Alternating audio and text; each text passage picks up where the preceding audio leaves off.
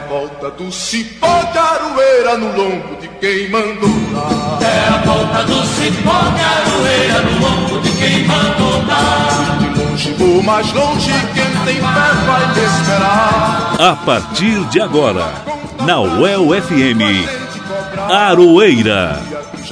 Um programa da Suel Sindicato. O dia a dia da luta sindical. Apresentação Elza Caldeira. E. E.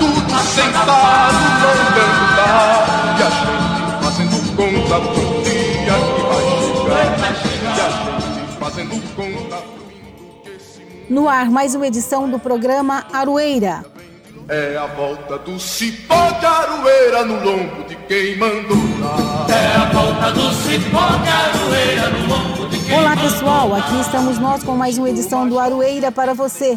E o Aroeira você já sabe, é um informativo radiofônico da Asuel Sindicato e também do Sindipro, a Duel. Eu sou a Elza Caldeira e fico com você até o meio-dia e meio. Durante a pandemia, nós estamos trabalhando em casa, mas você pode participar do Aroeira enviando mensagem para o WhatsApp 991851976 ou pelo e-mail jornalismoaçuel.gmail.com. Manchetes desta edição. A Asuel realiza reunião em julho para definir a nova diretoria.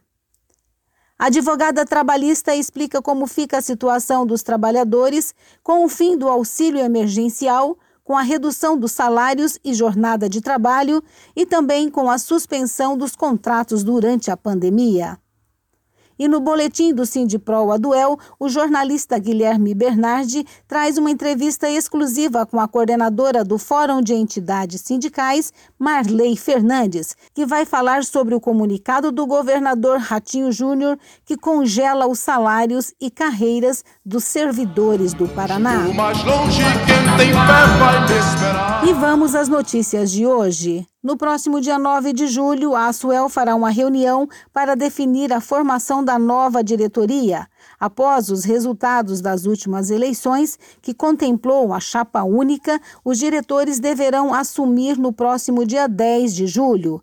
Atualmente, o servidor Arnaldo Melo é o presidente da Asuel Sindicato, Marcelo Seabra é o diretor financeiro e Oranides Valês Pires é o secretário-geral. A nova gestão ficará à frente do sindicato até 2023. Você está ouvindo o programa Aroeira.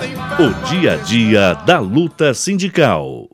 Durante a pandemia do novo coronavírus, o governo federal anunciou a medida provisória 936 de 1 de abril de 2020, que, dentre as principais ações, prevê o benefício emergencial de preservação do emprego e da renda, a redução da jornada de trabalho, a suspensão do contrato de trabalho, o auxílio emergencial mensal ao trabalhador intermitente e os acordos coletivos. As medidas com duração para três meses já estão no limite.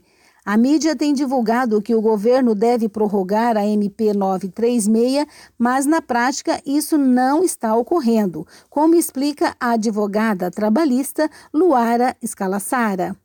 Então, a medida provisória 936, de iniciativa do governo federal, ela autorizou que as empresas negociassem com os trabalhadores a suspensão de contratos por até 60 dias ou a redução de jornada e salários por até 90 dias. Em contrapartida, nesses períodos, o governo arcaria com o pagamento de um benefício que tem por base o seguro-desemprego que esses trabalhadores fariam jus né, se tivessem sido demitidos. É, a MP 936 ela também previu o pagamento do auxílio emergencial de 600 reais, que no caso das mulheres chefes de família sem companheiro pode chegar até 1.200 reais. Né? Esse benefício ele pode ser dobrado nesses casos. Então essa medida provisória, com essas medidas é, com essas previsões, né, essas possibilidades de suspensão do contrato, redução da jornada e salário, pagamento do auxílio emergencial, ela foi apreciada e aprovada tanto na Câmara quanto no Senado, só que com algumas alterações. Né? E dentre essas alterações, a possibilidade de prorrogação das medidas que estão previstas é, na MP 936. Então, no momento, após essa aprovação, a gente deve aguardar a sanção presidencial, quando então ela passa a ter plena vigência e passa a, a ser lei. Né? É, quanto a essa possibilidade prevista é, de essa possibilidade de prorrogar os efeitos dessa medida, a Câmara ela inseriu um dispositivo que permite que o Poder Executivo, né, o governo federal, adote a prorrogação por decreto sem que haja necessidade de é, aval dos parlamentares, mas desde que essa prorrogação ocorra dentro do período de calamidade pública que foi é, decretado até o final do ano. Essa prorrogação dessas medidas, né, de suspensão do contrato, de redução da jornada, pagamento do auxílio emergencial, ela é tida como inevitável. Por quê? Porque esses contratos, eles é, têm sido muito acessados pelas empresas. Muitas empresas brasileiras aderiram, né, empresas e empregadores também, empregadores domésticos, inclusive, eles aderiram logo no início de abril é, essas medidas. E e isso já vai fazer mais de 60 dias, né? Em alguns casos, quase, daqui a pouco, né? Quase 90 dias. Isso implica dizer que está chegando ao fim o limite da validade. Por isso que a discussão dessa prorrogação é tão importante, porque ainda não há uma perspectiva de retomada da economia nesse curto prazo. Então, o prazo é, de prorrogação é um prazo que ainda não está fechado, porque ele depende. É, de um estudo né, do orçamento federal para bancar esses benefícios e essas medidas de compensação aos atingidos, mas é bem possível que é, tem se dito muito, né? É bem possível que essas medidas sejam estendidas por mais 60 dias, tá? Inclusive aí é, o pagamento do auxílio emergencial, que poderia também ser estendido. Por enquanto, como eu disse, aguarda-se a sanção presidencial é, que, deve ocorrer aí na, que deve ocorrer aí na próxima semana. De acordo com a advogada Luara Escalassara, os trabalhadores que sofreram redução e suspensão de suas jornadas devem ficar atentos com as questões relacionadas à estabilidade do emprego, recolhimentos previdenciários e do FGTS. Primeiramente, é preciso que os trabalhadores que sofrerem suspensão ou redução de suas jornadas saibam que eles possuem estabilidade no emprego pelo mesmo período da medida que foi adotada pelo empregador. Então, por exemplo, se o contrato ele foi suspenso por dois meses, o empregado, quando ele retorna à sua atividade, ele tem dois meses de estabilidade no emprego. Né? É, um segundo ponto que eu chamaria atenção diz respeito aos recolhimentos previdenciários as contribuições daquele trabalhador. Então, o texto agora aprovado é, no Congresso Nacional, ele permite que haja a complementação dos valores de recolhimento pelo segurado do INSS, né, durante esse período de redução de jornada e de salário. Ou mesmo, no caso em que, nos casos em que houve a suspensão do contrato, um recolhimento como segurado facultativo. Um outro ponto que eu ressaltaria é quanto ao FGTS. Com as possibilidades de adiar o recolhimento de FGTS, né, essas, é, houve essa possibilidade dada inclusive pela MP 927 também. Então é preciso que os trabalhadores eles acompanhem os recolhimentos que estão ou que serão feitos a seu favor. Né, eles precisam acompanhar para ver se está sendo feito tudo corretamente. Então, no caso de suspensão do contrato, por exemplo, a MP pode acarretar num duplo prejuízo para o trabalhador, porque ele pode ter reduzido seu salário e, diante da suspensão, também não ter nenhum recolhimento de FGTS a seu favor. Enfim, o que eu quero dizer é que o trabalhador ele precisa acompanhar é, como têm sido feitos esses recolhimentos. E, por fim, eu acho que é importante aqui ressaltar que, caso haja realmente a prorrogação das medidas, e os empregadores optem por manter essas medidas, né, por mais aí 30, 60, 90 dias, a depender é, da prorrogação que for concedida pelo governo federal, os requisitos eles vão continuar os mesmos, especialmente no que tange a redução de jornada, né? Então, tem que haver a preservação do valor do salário hora de trabalho, independentemente do percentual de redução de jornada adotada, se é de 25%, 50% ou 75%. É, eu chamaria atenção para esses pontos, né? Estabilidade, contribuições previdenciárias, FGTS, preservação do salário hora do trabalhador, enfim, são pontos bastante importantes e que esses trabalhadores, a que esses trabalhadores devem se atentar. Para finalizar, a advogada explica que foram feitas algumas alterações oportunistas pelos deputados federais na MP 936 que prejudicam a classe trabalhadora. A medida provisória 936 ela surgiu com alguns objetivos. Dentre esses objetivos, preservar o emprego e a renda, garantir a continuidade das atividades laborais e empresariais e reduzir o impacto social decorrente da pandemia da Covid-19 que nós estamos a vivenciar. Os parlamentares da Câmara, ao apreciar a medida provisória, de forma bastante oportunista, tentaram incluir uma série de dispositivos extremamente prejudiciais à classe trabalhadora como alterações relativas à correção monetária e aos juros de mora dos débitos judiciais trabalhistas, precarização do depósito recursal, que é o garantidor, é uma forma garantidora da execução trabalhista, a majoração da jornada dos bancários, a exclusão da natureza salarial da alimentação concedida direta ou indiretamente pelo empregador, entre outras medidas bastante prejudiciais à classe trabalhadora. Houve uma forte mobilização do movimento sindical para combater esses dispositivos que, né, que foram incluídos aí é, no momento em que a medida provisória tramitava na Câmara.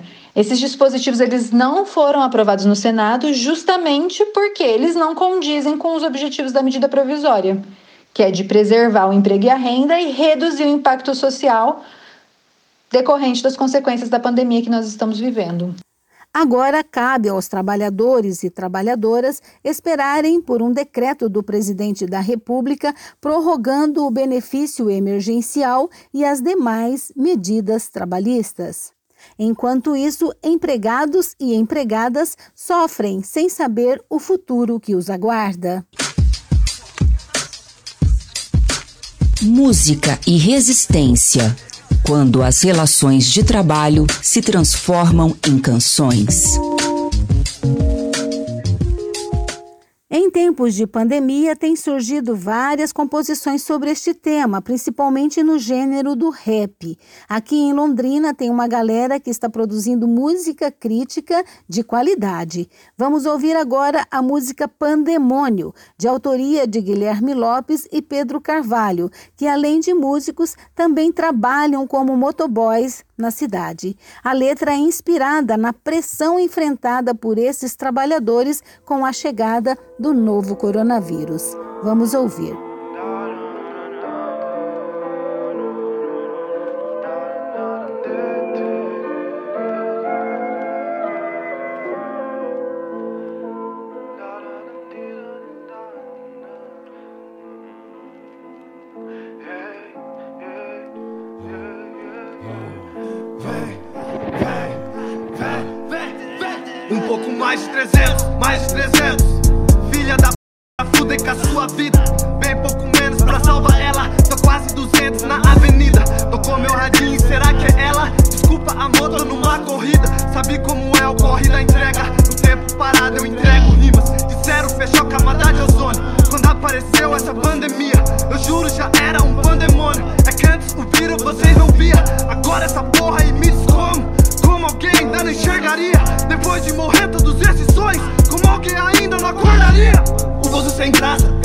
Tipo, Se for coringa, tá em choque, ligo o Batman. Máscaras caíram enquanto colocar as máscaras. Só que não caíram aquelas me migalhas. Então, cara, filha de uma puta pátria armada. Mais de 500 anos, bem mais de 500 falhas. Mais de outros 500, mais de 500 pedra rara. 500 milhões é pouco, não é nada. O aluguel atrasou, a luz atrasou, a água atrasou, pensão atrasou, governo atrasou. Desde que começou a dominação, recurso roubou, o ouro roubou, diamante levou. Europa sorriu,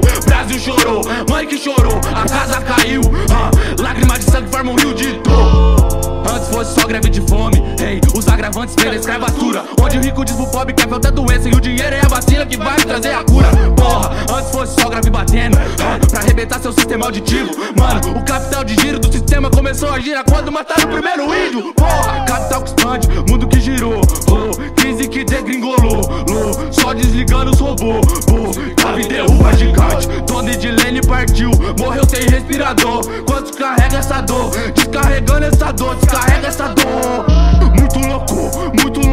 Só sufocou, só sufocou. Leis do atraso que há 500 anos, mano, já nos atrasou.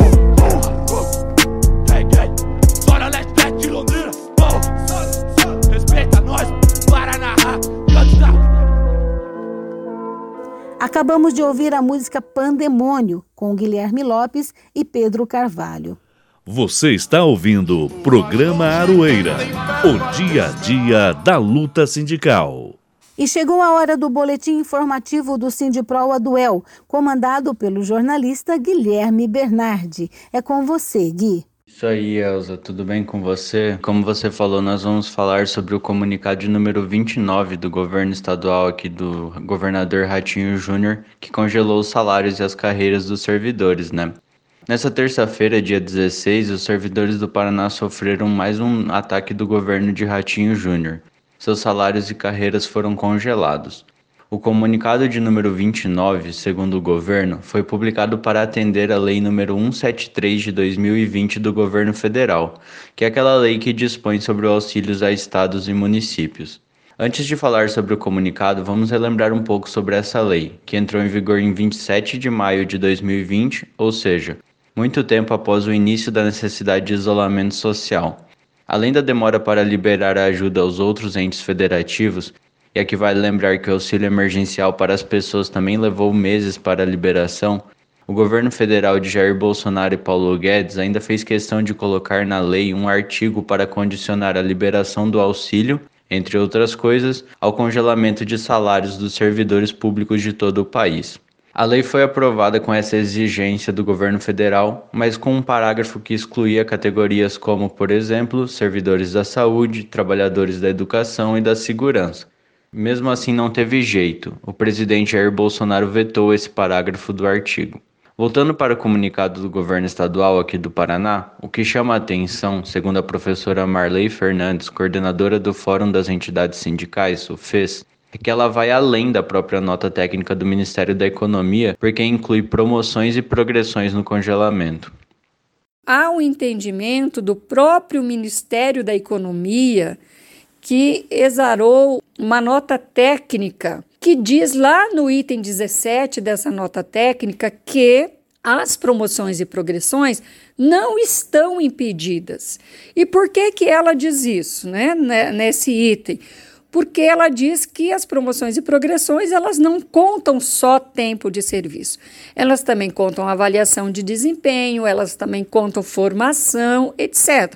E que, portanto, a, segundo o Ministério da Economia, que editou essa nota técnica, é, somente as promoções e progressões estariam fora né, desta, é, do que diz a Lei 173.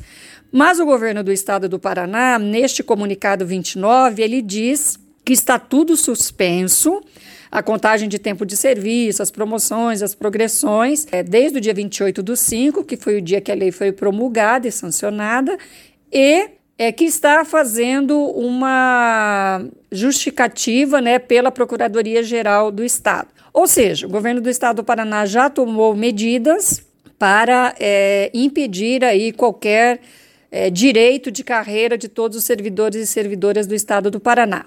E Marley, o que os servidores estão fazendo com relação aos ataques às suas carreiras, ainda mais agora em um momento como esse em que passamos por uma pandemia?